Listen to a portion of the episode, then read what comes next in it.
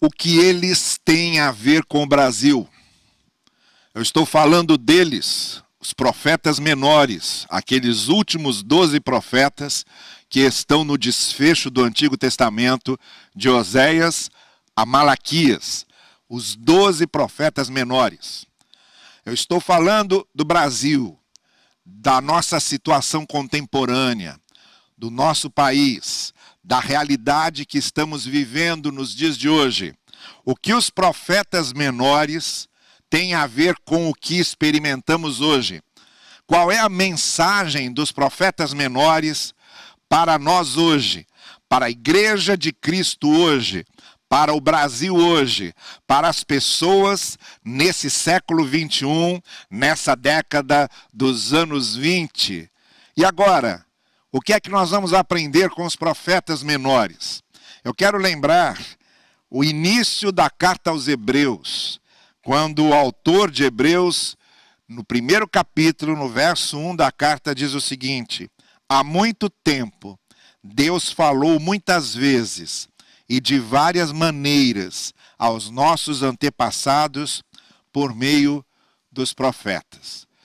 Hebreus está se referindo aos profetas como porta-vozes de Deus, e claro, depois ele vai é, expandir as suas ideias para mostrar que Jesus estava acima de todos os profetas. Mas o que interessa é nós nos prendermos ao fato de que aqueles profetas falaram em nome de Deus, falaram muitas vezes e de várias maneiras, foram instrumentos de Deus para falar a eles e também a sua mensagem ressoa nos tempos de hoje. O que eles têm a ver com o Brasil, o que o Brasil, o que a igreja brasileira tem a aprender com os profetas menores. Esta é a série de mensagens que estamos iniciando hoje. Eu quero fazer algumas considerações gerais hoje sobre os profetas menores e a mensagem dos profetas menores como um todo.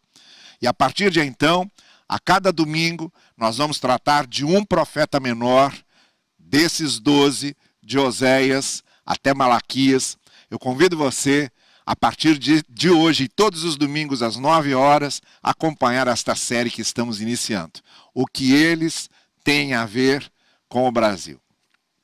Olha, como eu disse, eu quero hoje nessa mensagem fazer algumas considerações gerais, genéricas a respeito do profetismo e muito especialmente dos doze profetas. Esses doze profetas que compõem esse, essa parte final, esse desfecho do Antigo Testamento uh, e que são chamados de profetas menores. Quem primeiro chamou esses doze profetas de profetas menores foi Agostinho, bispo de Hipona na sua obra Civitas Dei, ou Cidade de Deus, isso lá no século IV.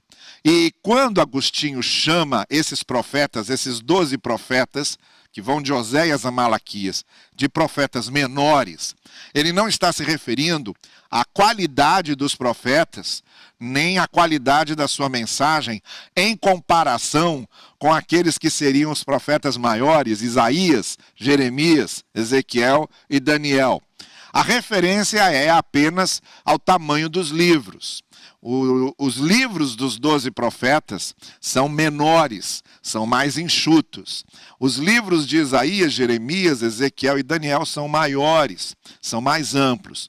É por esse motivo que Agostinho chamou-os de profetas menores e a nomenclatura pegou e vem até os dias de hoje, tá bem? Agora, a gente divide os períodos em que os profetas menores falaram é, da seguinte maneira: como eles é, atuaram, sempre atuavam ou falando ao reino do norte, que era Israel, cuja capital era Samaria, ou falavam ao reino do sul, que era o reino de Judá, cuja capital era Jerusalém.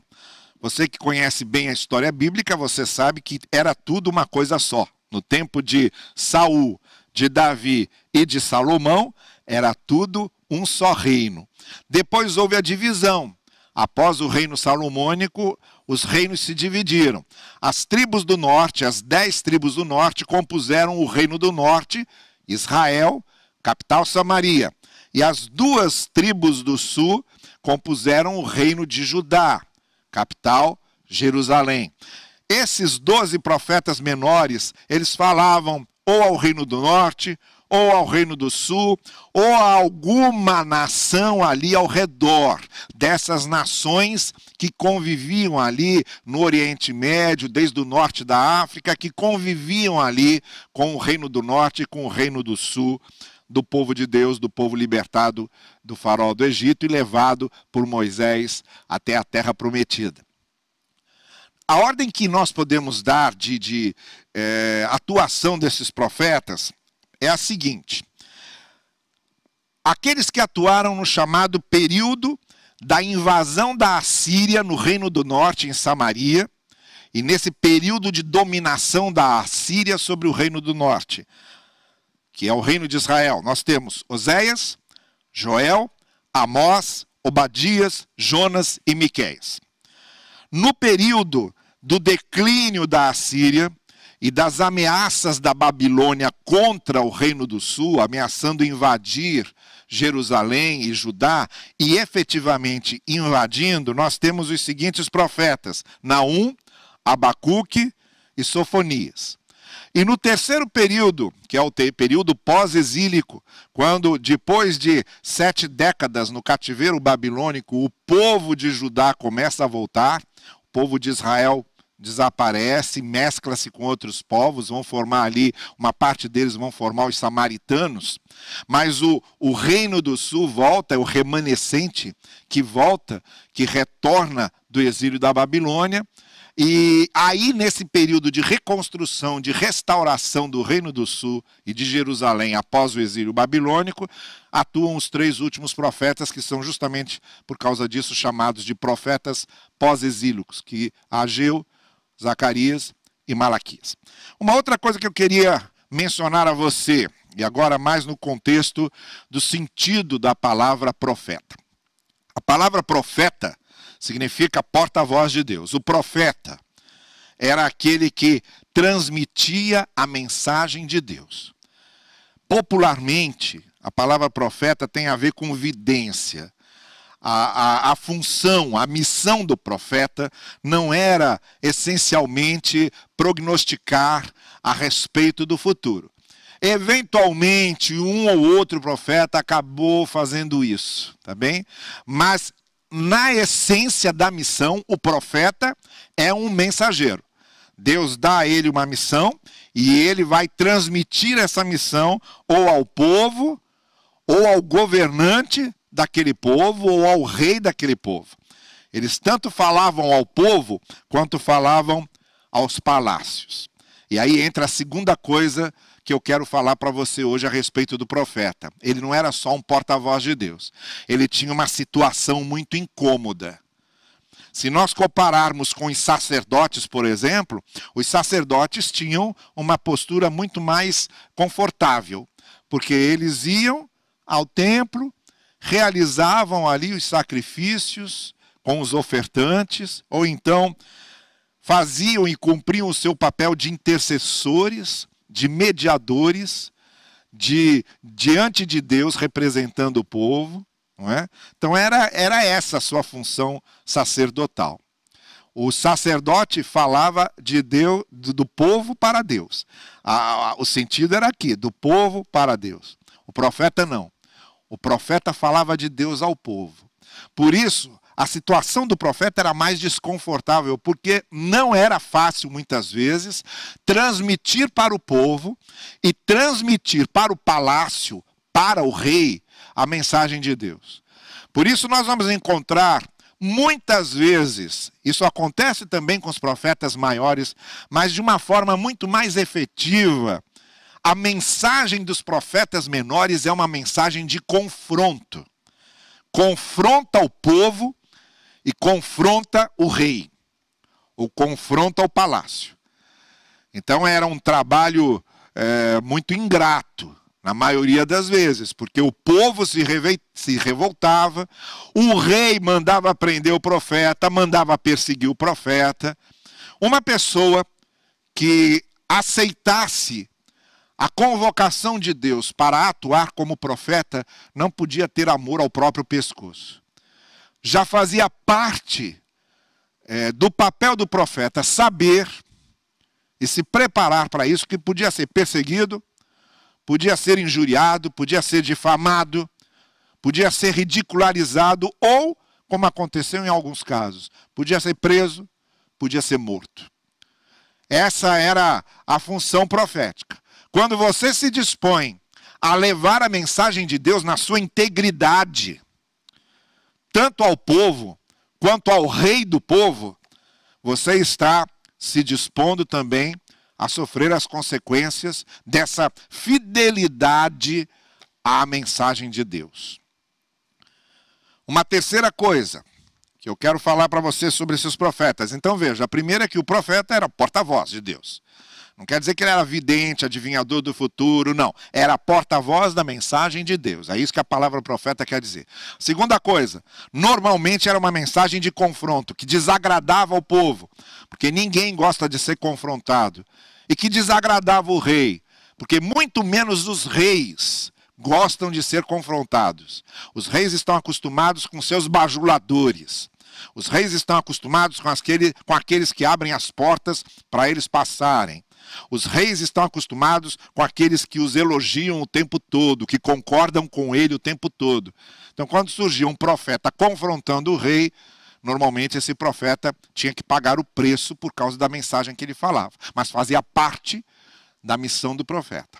A terceira coisa, então, que eu quero mencionar era o conteúdo da mensagem desses profetas menores.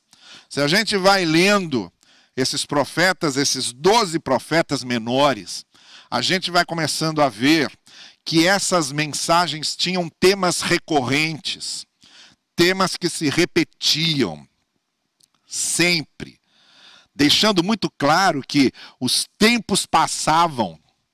Né? Eu disse aqui, por exemplo, logo no início, que esses profetas menores atuaram pelo menos em três períodos diferentes. Né? Estamos ali por volta uh, do século 8 antes de Cristo, quando esses profetas começam a, atuar, e, e eles vão atuando até desde a ameaça da Síria contra o Reino do Norte até a vinda do povo de volta para Jerusalém no tempo de Malaquias. Então foram períodos distintos. Havia é, anos de separação, décadas de separação entre esses períodos. Mas as pessoas eram as mesmas as situações não mudavam, porque você começa a perceber que os temas são recorrentes, que os temas se repetem. Então a gente começa a ler aquilo e começa a ver, mas a vida do povo não mudava. A vida dos reis não mudava. O povo tinha os mesmos defeitos e os políticos tinham os mesmos defeitos. E por mais que uh, os profetas confrontassem e anunciassem, havia sim muita mudança, muita conversão, muita conscientização. Mas na maior parte das vezes, como Jesus já havia dito, né, o caminho é largo e tem muita gente, o caminho estreito tem pouca gente. Então a grande maioria não entendia e continuava na mesma vida. Talvez essa seja um, pior ainda do que ser perseguido, ser preso, ser injuriado. Pior para um profeta era ver que ele pagava esse preço e muitas vezes o resultado não acontecia, porque as pessoas não se deixavam transformar. Os reis não se deixavam transformar. Os interesses das pessoas e dos reis eram sempre maiores do que a verdade daquela mensagem que estava sendo apresentada a eles. Então, se você começar a anotar os temas que vinham e iam, vinham e iam nas mensagens dos profetas, você vai perceber que elas se circunscrevem em torno de mensagem contra a opressão do poder governamental. Governantes que oprimiam o povo. Governantes que manipulavam o povo. Isso é uma mensagem que vai se repetir em vários momentos dos profetas menores. Segunda coisa que a gente é, percebe, uma mensagem contra a exploração dos vulneráveis, normalmente figurados pela presença do órfão, da viúva e do estrangeiro. O Antigo Testamento apresenta muito essa classe dos vulneráveis: o órfão, a viúva, o estrangeiro, que representavam essas pessoas que não tinham onde se agarrar. Essas pessoas que eram vulneráveis por natureza, por nascimento, por condição. E que não eram amparadas por ninguém, muito menos pelo Estado que deveria ampará-las. Então há uma clara mensagem, não só contra a omissão de apoio a esses vulneráveis, mas contra a exploração desses vulneráveis, como se uma espécie de escravidão continuasse existindo é, entre o povo, mesmo como nação livre, muito especialmente no que se referia a esses vulneráveis.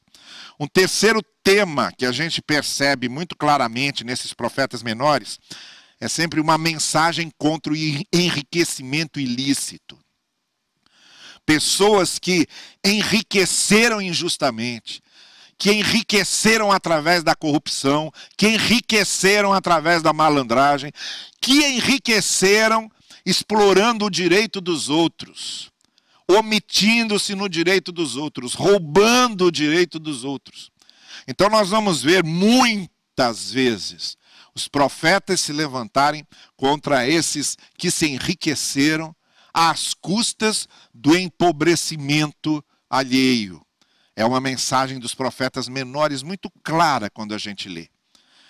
Uma outra tônica, um outro tópico na mensagem dos profetas menores era contra a violência.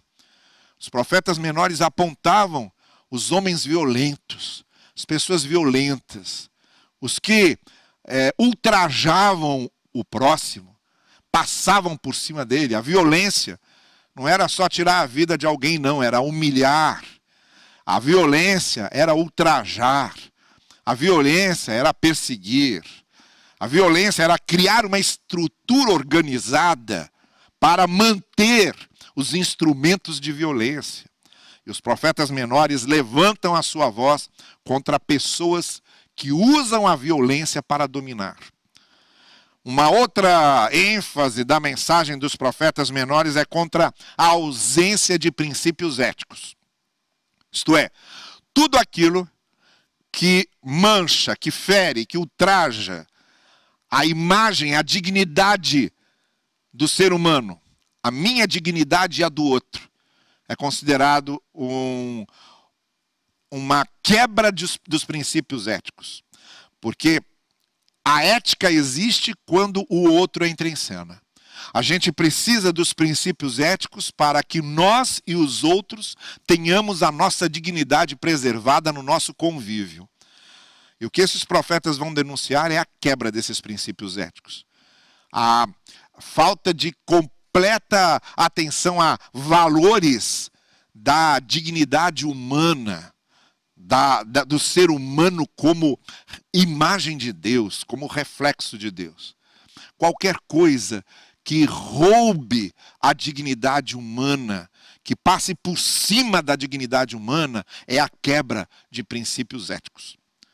Uma outra ênfase que os é, profetas menores tinham na sua mensagem era contra a idolatria. A idolatria era entendida como você abandonar o Deus verdadeiro e seguir deuses falsos. Não precisava ser nem imagens de deuses, não.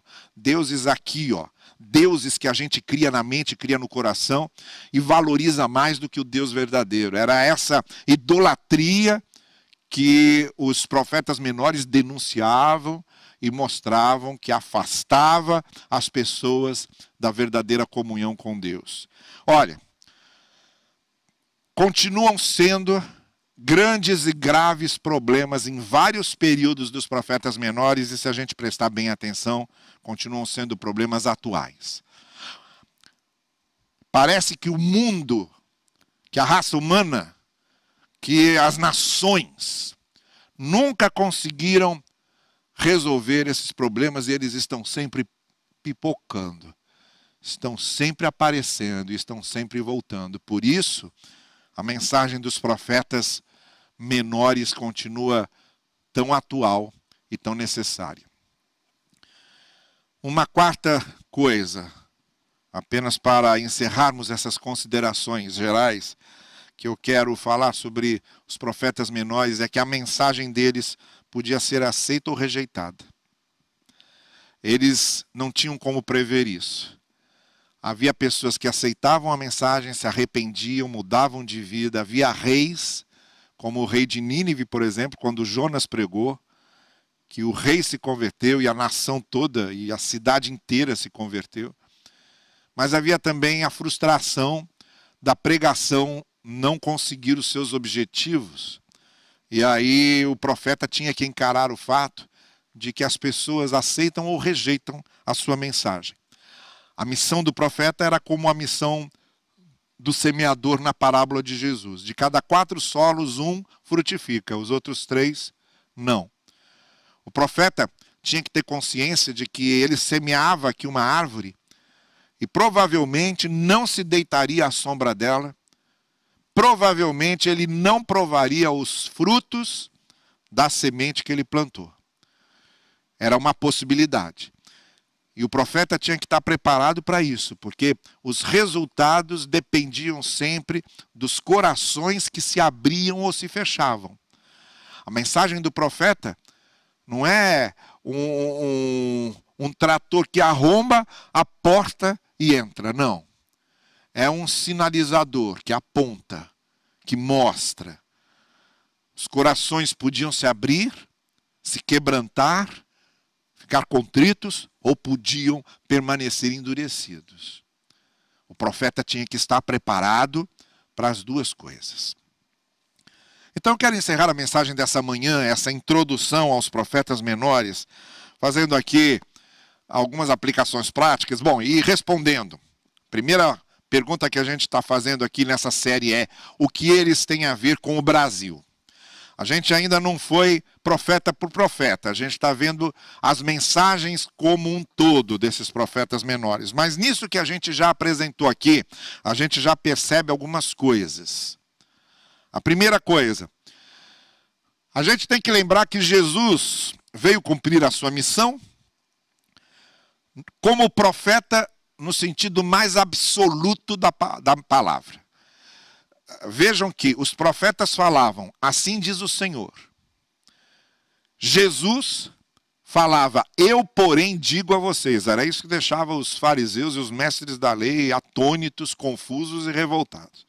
Quem é esse que se diz profeta e, em vez de apelar para uma autoridade fora dele, assim diz o Senhor, ele usa a própria autoridade. Eu, porém, digo a vocês.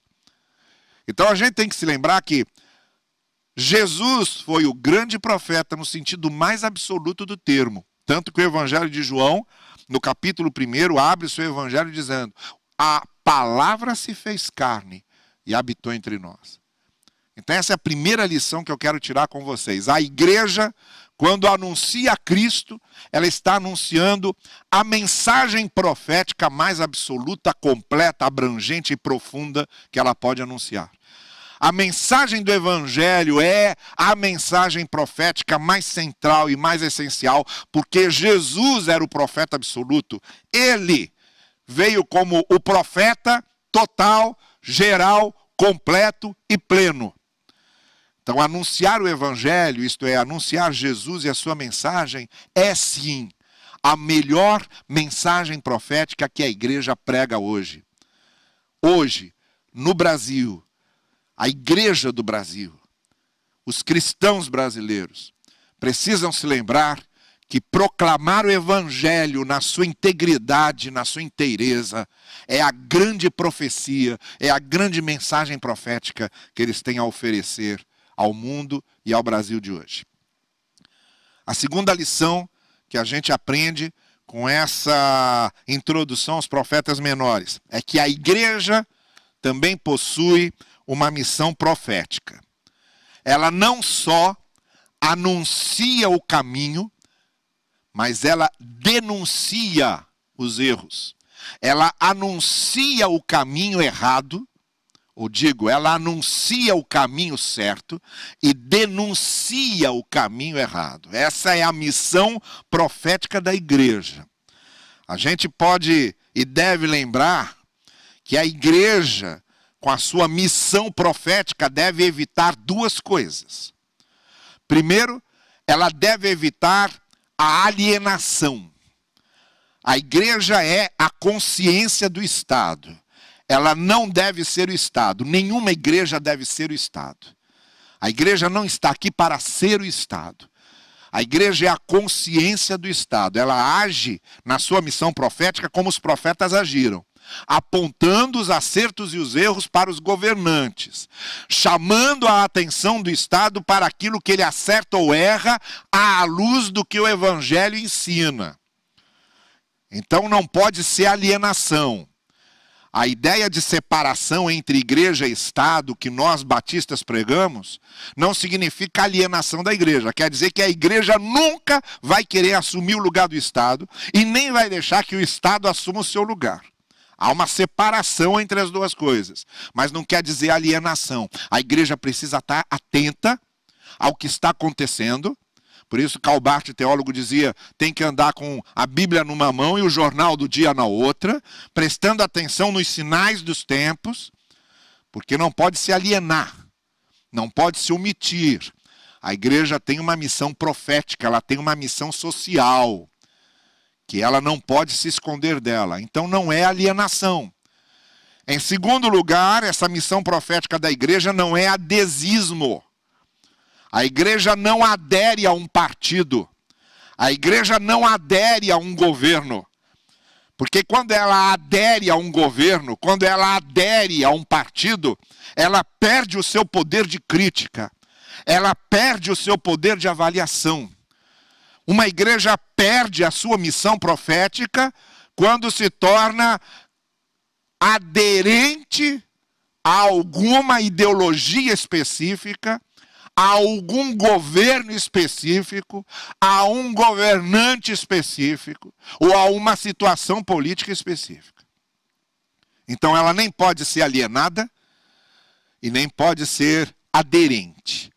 A igreja tem uma missão profética de ser a consciência do Estado e de, ao mesmo tempo, estar ali observando e atuando criticamente, sem participar dos banquetes do rei.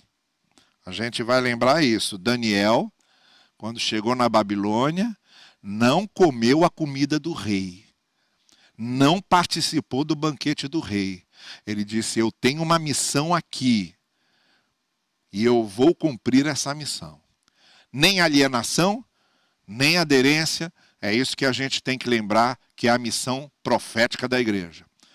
Em último lugar, a última aplicação que eu quero fazer é que a nossa missão não é converter ninguém. Quem converte é o Espírito Santo de Deus. A gente semeia a igreja deve permanecer fiel à sua missão de semear o evangelho, lançar as sementes, como diz Paulo, a tempo e fora de tempo. O profeta não podia controlar o coração de alguém, ele sabia, como eu disse, que podia ser aceito ou rejeitado. Quem faz a obra no coração da pessoa não somos nós, não é a igreja. A gente não controla isso. O que a gente faz é pregar. O que a gente faz é anunciar. O que a gente faz é denunciar. O que a gente faz é agir profeticamente. O que a gente faz é testemunhar. Vamos semeando. E a semente lançada no solo vai ser trabalhada pelo Espírito de Deus. Essa missão de semearmos, dela não podemos abrir mão. Toda profecia é uma semeadura. Toda palavra do Evangelho é uma semeadura. Toda proclamação da palavra é uma semeadura. E não podemos abrir mão dessa nossa missão. Por isso, Jesus Cristo disse aos seus discípulos: vão e façam discípulos. Vão e preguem. E o bom disso que Jesus disse é que ele garantiu: e eu estarei com vocês todos os dias até a consumação dos séculos. Ele não só nos mandou para cumprirmos a nossa ação profética, para pregarmos, para proclamarmos o Evangelho, mas ele prometeu que estaria com a gente, que estaria conosco. E conosco ele está todos os dias, até o fim dos tempos, nos ajudando a cumprir a missão que ele nos deu. Vamos orar juntos para encerrarmos essa reflexão.